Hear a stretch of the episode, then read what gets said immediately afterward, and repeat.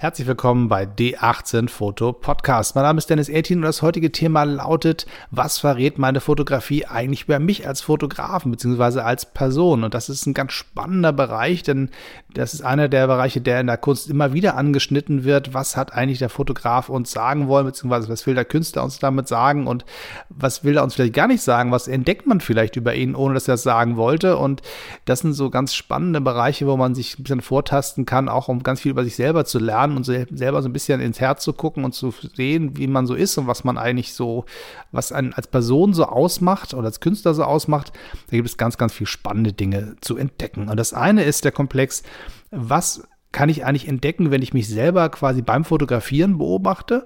Und das zweite ist halt, was können die Bilder, die ich gemacht habe, über mich selber sagen? Was, äh, wie entlarven sie mich manchmal ein bisschen? Wo bieten sie mir ein Fenster in Bereiche meines äh, Inneren, von denen ich gar nicht wusste, dass es da einen Blick reingibt? Ähm, was verraten sie mir an Geheimnissen über mich, die ich vorher nicht kannte und so weiter? Und diese beiden Themenkomplexe auseinander zu wollen wir uns heute mal vornehmen.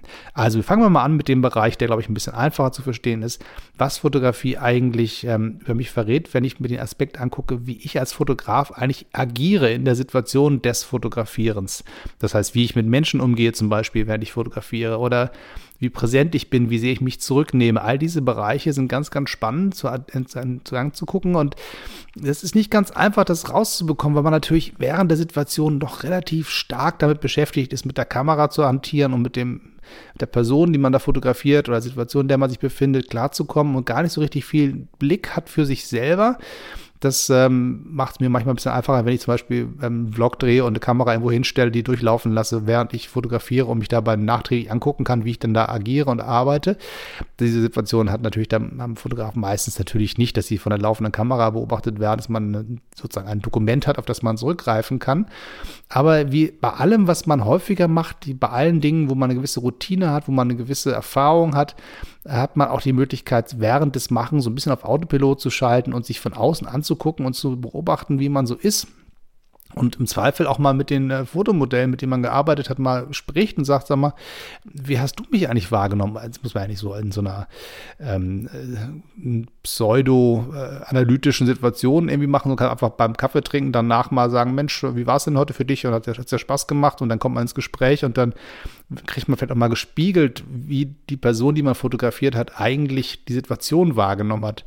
Und das ist ein ganz spannender Prozess. Das ist so der Bereich, wo ich immer gerne an die Klappe halte und nicht versuche zu erklären, warum ich was wie gemacht habe, sondern einfach mal lausche, um rauszukriegen, wie man, wie ich so selber bin in solchen Situationen. Und das kann natürlich eine Person, die man fotografiert hat, einen ganz gut rückspiegeln, weil die natürlich einen sehr, sehr unmittelbar wahrgenommen hat und auf einen fokussiert war und sozusagen ohne den, den technischen Apparat dazwischen ähm, einfach die Situation anders wahrnehmen kann, als man das selber kann. Aber mit ein bisschen Abstand zu sich selbst und einer gewissen äh, Fähigkeit, ähm, sich selbst zu beobachten und wahrzunehmen, kann man auch ganz schön viel lernen, ohne dass man Menschen fragt. Aber wie gesagt, wenn man jemanden hat, den man fragen kann, umso besser.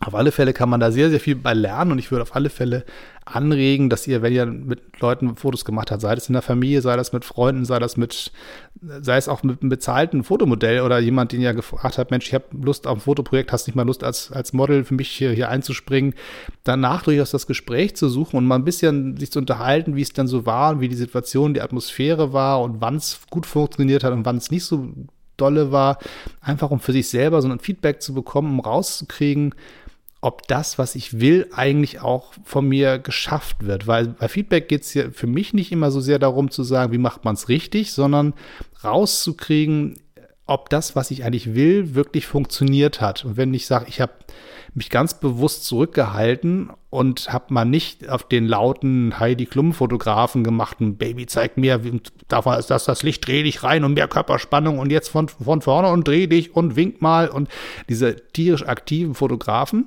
wenn ich das mal nicht gemacht habe, sondern mich rausgenommen habe, ganz bewusst ganz vorsichtig war und ganz zurückhaltend war und dann vom, vom fotografierten, von der fotografierten Person mal rückgespiegelt zu bekommen, ob das sozusagen funktioniert hat, wenn ich das so wollte, anders gemacht habe, hat das eigentlich den gewünschten Effekt gebracht? Oder war das in meinem Kopf eine super Idee, aber im echten Leben halt irgendwie nicht. Und da ist es manchmal ganz gut, wenn man da einen Gesprächspartner für hat. Es ist tatsächlich ganz selten so, dass man eine Ja-Nein-Antwort bekommt, eine richtig oder falsch Antwort. Meistens geht es darum, dass man nur abgleichen kann, ist das, was ich mir vorgenommen habe, eigentlich wirklich passiert oder gab es irgendwas, was gestört hat. Also ich gebe nebenbei auch Rhetorikseminare und stelle immer wieder fest, Leute wollen am Anfang erfahren, wie sie es richtig machen. Und diesen Zahn ziehe ich meistens in den ersten fünf Minuten, indem ich ihnen sage, von mir erfahrt ihr nicht, wie man es richtig oder falsch macht. Es gibt ähm, hier den Ansatz, so gehe ich zumindest mit Menschen um, dass ich euch zeige oder versuche zu beschreiben, was ich wahrgenommen habe in euren Redesituationen. Und dann könnt ihr überlegen, wollte ich so wahrgenommen werden oder nicht. Und wenn es nicht so ist, dann können wir gucken, woran lag so dann kann man an dem Punkt ein bisschen arbeiten. Aber zu sagen, so ganz wie früher, so Hände in der Tasche ist verboten und stell dich gerade hin und wenn du zu viel hin und her läufst, dann bist du ein unruhiger Tiger im Käfig oder wenn du äh, zu steif da rumstehst, dann bist du zu steif oder ist das ein Standpunkt vielleicht, wenn du da feststehst. Alles alte Schule, so hat man das früher gemacht, die sogenannte präskriptive äh, äh, Rhetorik. Es geht aber eigentlich heutzutage eher in den Bereich des Deskriptiven. Das heißt, ich beschreibe dir und du musst für dich rauskriegen, wollte ich das so haben oder nicht. Und so ist es halt auch beim Fotografieren, wenn ein, ein Fotomodell mir Rückmeldung gibt und sagt so mal, du, ich bin überhaupt nicht klargekommen mit dir, weil du hast mir gar nicht gesagt, was ich machen soll ähm, dann kann das für mich heißen, okay, mein Plan war eigentlich, möglichst viel Raum zu geben, möglichst wenig einzugreifen, möglichst viel natürliche Situationen zu erhalten und habe dadurch sozusagen Verunsicherung ausgelöst, anstatt Ruhe reinzubringen oder eine Natürlichkeit zu erzeugen, weil das Fotomodell gewartet hat und sag mal, was ich machen soll und, und äh, ich stehe so doof rum und weiß gar nicht, was ist und warum sprichst du nicht mit mir. Das heißt, mein Ansatz, das Ziel zu erreichen, hat nicht funktioniert, weil das mit dem Modell zusammen nicht funktioniert hat, weil die Person gesagt hat, ich brauche aber ein paar Ansagen, ich brauche von dir ein bisschen Richtung. Und das muss man für sich rauskriegen, was funktioniert eigentlich. Und das ist am besten tatsächlich durchs Machen und im Gespräch nachher äh, analysieren und rauskriegen, wie es gelaufen ist. Oder auch beim Betrachten eigenen Bilder festzustellen, sag mal, habe ich eigentlich die Bilder bekommen, die ich haben wollte mit diesem Ansatz oder nicht? Und da ist eine, ein hohes Maß an äh, Kritikfähigkeit, glaube ich, geboten. Nicht im Sinne von, hast du falsch gemacht, sondern von, aushalten, dass der Gedanke, den man im Kopf hatte, die, der Plan, den man entwickelt hat, vielleicht mal nicht aufgegangen ist. Und dann zu sagen, okay, was hilft es mir fürs nächste Mal, das anders zu machen? Und das ist, glaube ich, ein sehr, sehr spannender Prozess, auf dem man sich bewegen kann. Also ich merke ganz häufig, dass ich tatsächlich mich nicht so sehr ähm, lenkend in Situationen reingebe, wenn ich mit Menschen fotografiere habe, wenn ich zum Beispiel Freunde fotografiere oder Familie oder wenn ich jetzt den äh, Musiker Markus Siebert die letzten Jahren viel fotografiert habe, dann habe ich ganz viel versucht, mich rauszuhalten. Also klar, es ist irgendwie reinzugehen und zu sagen, so, stelle ich da mal artig hin und heb die Gitarre mal höher und drehe mal den Kopf ein bisschen ins Licht und so. Das kann man alles machen. Ähm, aber in den meisten Fällen habe ich das Gefühl gehabt, es funktioniert besser, wenn ich ihn einfach machen lasse oder wenn ich mit meiner Familie unterwegs bin und ähm, ich sage, stellt euch da mal artig hin, dann stehen die wie eine Fußballmannschaft in der Reihe und lächeln artig und gucken nach vorne in die Kamera. Das sind dann mal die Bilder, die ich haben will. Im Prinzip will ich ja Bilder haben, die natürlich entstanden sind und eine, eine, eine, eine echte Gefühlssituation widerspiegeln oder eine, einfach nur eine, einen Moment einfangen, den ich nicht selber geschaffen habe, sondern der sich ergeben hat, weil die finde ich meistens spannender, als wenn ich sage, ähm, jetzt mach mal einen Moment. Ne? So, äh, das ist viel interessanter rauszukriegen, kann ich das einfangen, was da im echten Leben passiert ist. Ähm, das heißt für mich, ich nehme mich ein bisschen zurück, ich spreche ein bisschen weniger oder zumindest wenn ich spreche, dann rede ich eigentlich über andere Sachen und gar nicht so sehr über das Foto machen, sondern tatsächlich, ich rede so ein bisschen über das, was, was gerade sonst so in der Welt los ist oder man fragt mal, wie es so mit der Familie, mit den Kindern ist und was das nächste Projekt ist und wie es mir so geht und wie auch immer. Dann hat man so ein bisschen ein normales Gespräch wie unter zwei Menschen und dabei fotografiert man nebenbei so ein bisschen. Oder man hält sich komplett zurück, lässt die Situation sein, wie sie ist, geht drei, vier Schritte zurück und versucht sozusagen mit dem räumlichen, dem körperlichen Abstand einfach sich selbst rauszunehmen und einfach Sachen geschehen zu lassen das ist immer der Moment, wo ich das Gefühl habe, da funktioniert es am besten für meine Art, die Bilder einzufangen, die ich gerne hätte. Ich mag immer lieber ein bisschen, wenn der Fotograf vergessen wird und nicht ähm, wahnsinnig raumprägend oder situationsprägend ist.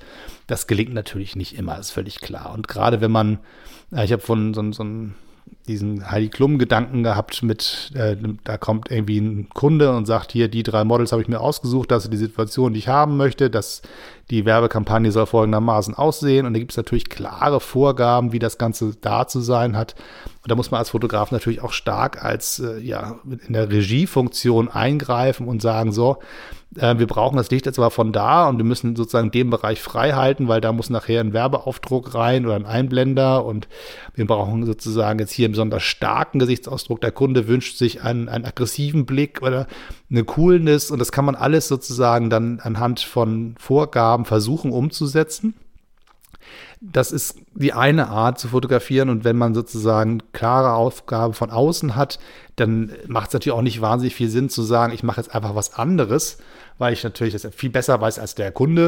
Darum geht es ja im Zweifel nicht. Im Zweifelsfall geht es ja dann darum, das abzuliefern, was der Kunde haben möchte und was der auch braucht, weil da gab es auch viele Menschen, die sich viel Gedanken gemacht haben, sehr viel Zeit investiert haben, um einen genauen Plan zu entwickeln. Und als Fotograf ist man halt Teil einer Kette, eines Teams.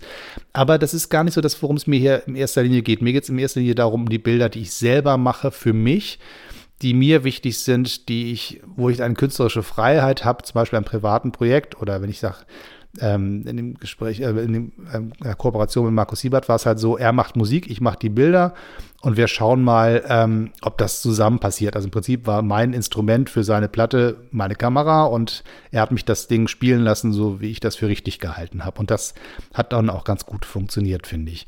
Und das ist sozusagen eine Frage von ähm, von privaten Projekten oder wenn es da wirklich darum geht, äh, künstlerisch tätig zu sein, sich auszuleben, dass man da diese Möglichkeit hat, sich einfach rauszunehmen und zu sagen, lass die Situation sich mal entwickeln, so wie sie ist. Das sind diese beiden Herangehensweisen. Ich, ich merke, ich habe die Fähigkeit, beides zu tun. Ob ich das richtig gut mache, das muss man, das müssen andere beurteilen, aber ich habe das Gefühl, ich kann anschalten auf ähm, harten Kontakt mit dem, mit dem Fotomodell und sagen, so, jetzt muss aber Folgendes passieren hier, das und das haben wir uns vorgenommen und das, dafür brauche ich Folgendes von dir.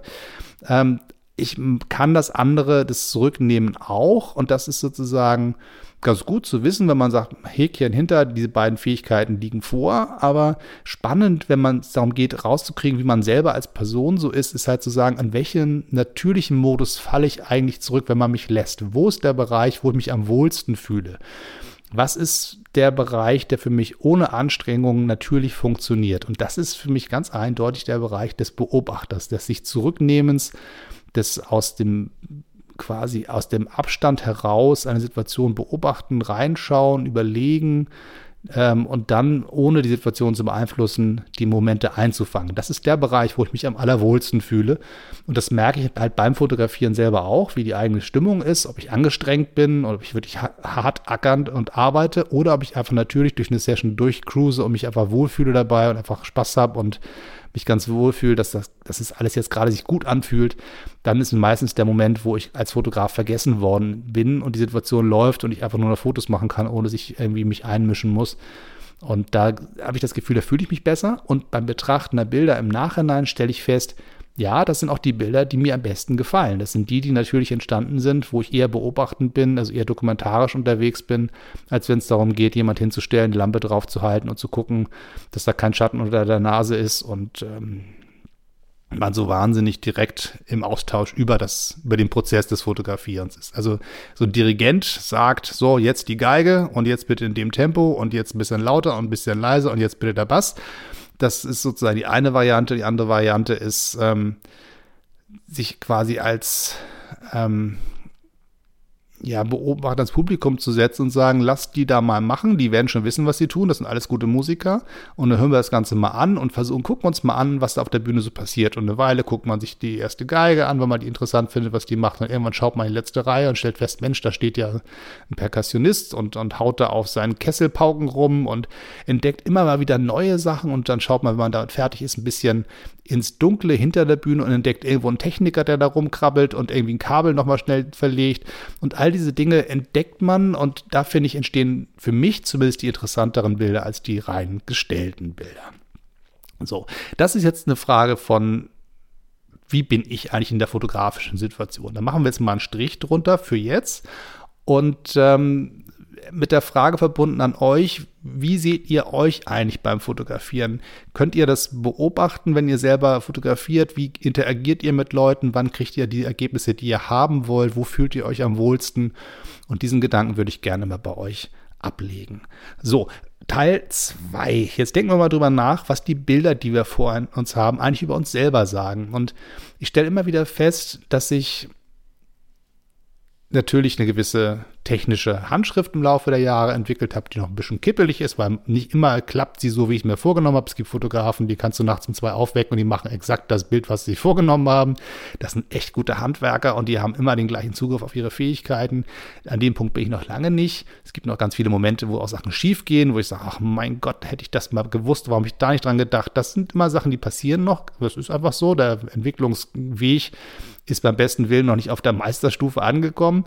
Aber es gibt ähm, eine gewisse Handschrift, glaube ich, die ich bei mir selber entdecke, die, wo, man, wo ich für mich sagen kann, ja, das sind meine Bilder. Das, das äh, sieht so aus wie das, was ich gemacht habe. Oder das, wenn man das übersetzt äh, in die Welt der Musik. Also wenn Slash seine ähm, Gibson Les Paul anstöpselt an seinen Verstärker und spielt, dann höre ich auf den ersten zwei Tönen, dass das Slash ist und nicht irgendein anderer Gitarrist. Und ähm, das ist sozusagen der Idealfall, dass Leute sich ein Bild anschauen und sagen, ja klar, das muss, muss von dem Dennis sein, das kann gar nicht anders sein. Das ist der Idealfall. So, das ist dann eine Frage von, von, ähm, von wiedererkennbaren Elementen zum Beispiel. Gibt es gewisse Themen, die immer mal wieder auftauchen? Gibt es eine gewisse Ästhetik, die immer wieder die gleiche ist oder die zumindest so nah beieinander ist, dass man so eine Art Spielwiese entdeckt, auf der sich der Fotograf bewegt, wo man sagt, aha, das sind die Regeln, nachdem der oder die fotografiert. Gibt es da gewisse Verbindungslinien, die man immer wieder als Element rauskriegt? Der fotografiert immer von unten, fotografiert immer von oben, er macht immer schwarz-weiß, macht immer Farbe, hat immer äh, starke Vignetten in seinen Bildern, weil er zum Beispiel mit einer Tollkamera arbeitet. Das sind alles so Sachen, die kann man rein beschreibend wiederentdecken und hat dann so eine Art Liste von, wenn neun dieser zehn Punkte ein Häkchen haben, dann war es bestimmt dieser Fotograf. Das ist die eine Sache. Das zweite ist aber die Frage, was können diese Bilder auch über mich als Person sagen, losgelöst von dem, was da handwerklich passiert ist. Und das ist, finde ich, ein ganz spannender Bereich, der mir im ehesten gelingt, wenn ich einen größeren zeitlichen Abstand zu den Bildern habe und auch physisch die Bilder angucken kann, wenn sie zum Beispiel an der Wand hängen, mit ein paar Meter Abstand davor stehend. Also auf dem Bildschirm selber, sei es auf dem Handy, auf dem iPad oder auf dem, auf dem Computer, habe ich häufig das Gefühl, dass ich die Bilder anschaue und sie irgendwie hübsch finde oder nicht hübsch finde oder gelungen finde oder nicht gelungen finde aber sie sprechen nicht so richtig mit mir. Sie sagen mir nicht viel über meinen Gefühlszustand, entweder in dem Moment des Fotografierens oder in dem jetzigen Moment, wenn ich davor stehe. Sie lösen nicht viel bei mir aus. Wenn sie aber gerahmt an der Wand hängen, sei es im Wohnzimmer oder jetzt bei meiner Ausstellung, dann habe ich das Gefühl, sprechen sie anders mit mir und geben mir eine andere Rückmeldung auf meinen eigenen Gefühlszustand. Das finde ich sehr, sehr spannend und das klingt tatsächlich jetzt auch ein bisschen ein bisschen esoterisch nach dem Motto, das Bild spricht mit mir. Das äh, hat natürlich, man hört nichts. Ne? Also nicht, dass ihr jetzt glaubt, jetzt hört der Mann schon seine Bilder, dann wird es irgendwann auch ein bisschen gefährlich. Nee, ähm, wenn ich sage, die Bilder sprechen mit mir, heißt es, sie lösen was bei mir aus, eine Assoziationskette in meinem Kopf von Gedanken, die sich von eins zum anderen hangeln und ein Bild entsteht in meinem Kopf, eine Geschichte, eine Gefühlswelt, getriggert durch das Bild. Und wenn das passiert und ich das beobachten kann, dann ist das ganz, ganz spannend, weil ich dann auch entdecke, warum sozusagen ich auf gewisse Bilder anspringe und auf andere halt nicht. Und wenn ich ein wunderbares Bild vor mir sehe, was toll komponiert ist, wo alle Farben stimmen, alle Kontraste perfekt sind, ich gucke es mir an, auch das Thema mich vielleicht interessiert und trotzdem spricht es nicht mit mir, trotzdem löst es nichts in mir aus, da gucke ich mir an, ein anderes Bild an und auf einmal passiert ganz viel in meinem Kopf. Und das sind so die Momente, wo ich aufhorche und sage, ach, schau mal, da springst du drauf an, woran liegt das wohl? Und dann stellt man sich wieder, wenn man so ein bisschen analytisch unterwegs ist und so ein bisschen küchenpsychologisch dabei ist, ähm, dann überlegt man sich was, was könnte es sein, was bei dir genau an diesem Moment, bei diesem Bild folgender Gedankengang ausgelöst hat. Und da kann man ganz spannende Dinge entdecken. Und ähm, ein so ein Beispiel ist bei mir passiert, als ich jetzt meine Fotoausstellung in Berlin aus, aufgebaut hat. Wir haben den ganzen Abend da Bilder gerahmt und aufgehängt, überlegt, was hängt nebeneinander, was soll wohin und ähm, passen die Rahmen zusammen und welche Wand passt zu welchen Bildern und all diese Sachen, die man da so entscheiden muss. Und dann hingen die Bilder alle und wir waren dann fertig und waren so ein bisschen am Aufräumen und ich stand dann vor einem meiner Bilder Es ist ein äh, Foto aus Marokko, ein Toy-Camera-Foto ähm, mit der Dana damals geschossen. Die Dana ist eine, ähm, ein, ein Klon der Diana Deluxe, eine sehr einfache, sehr schrottige Kamera, die wirklich Licht von allen Seiten reingelassen hat. Das ist wirklich also hart an der Grenze, dass man die Bilder kaum noch verwenden konnte. Aber dieses eine Bild ist auf der Rolle rausgekommen, was mir so gut gefallen hat, dass ich es damals ähm, sozusagen gesagt habe, Mensch, das ist toll, das finde ich hübsch, pack's mal zur Seite und habe ich es eigentlich ziemlich wieder vergessen und habe beim Durchgucken der Negative es wiederentdeckt und gescannt für, jetzt für die Ausstellung und habe dabei festgestellt, dass dieses Bild irgendwie doch noch mehr ist als nur hübsch. Und als es dann ausgedruckt war, im Rahmen war und an der Wand hing, habe ich dann festgestellt, da passiert ganz, ganz viel. Das ist ein Foto, das ähm, ist ein Mann, der lehnt an einem weißen Holzbalken. Das ist so eine Art Laubengang an einem einer Uferpromenade in Marokko und dieser Mann lehnt da, guckt aufs Meer.